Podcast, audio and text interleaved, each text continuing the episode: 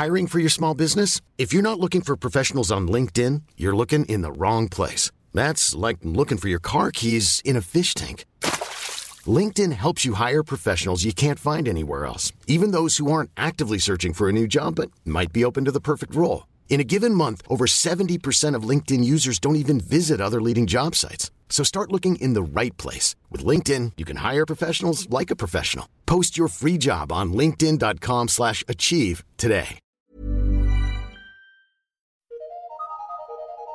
Eu sou Mário Persona e essas são as respostas que eu dei aos que me perguntaram sobre a Bíblia. Você perguntou quem seriam aqueles que têm a mente de Cristo? E a sua dúvida é sobre 1 Coríntios, capítulo 2, em particular, o último versículo que diz assim: Nós temos a mente de Cristo.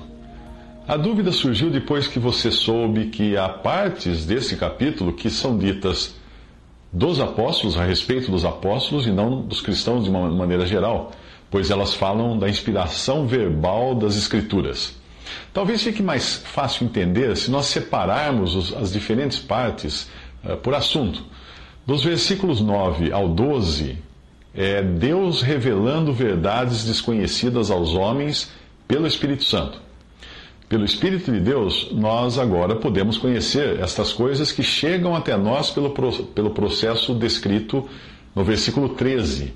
Os versículos 9 a 12 de 1 Coríntios 2 dizem assim: Mas, como está escrito, as coisas que o olho não viu, e o ouvido não ouviu, e não subiram ao coração do homem, são as que Deus preparou para os que o amam. Mas Deus nolas revelou pelo seu Espírito porque o Espírito penetra todas as coisas, ainda as profundezas de Deus. Porque qual dos homens sabe as coisas do homem, senão o Espírito do homem que nele está? Assim também ninguém sabe as coisas de Deus, senão o Espírito de Deus. Mas nós não recebemos o Espírito do mundo, mas o Espírito que provém de Deus, para que pudéssemos conhecer o que nos é dado gratuitamente por Deus. Então, o versículo 13 a seguir mostra que essa revelação foi verbal, isto é, palavra a palavra aos apóstolos e antes deles aos profetas do Antigo Testamento. Portanto, nesse processo, o crente comum não participou.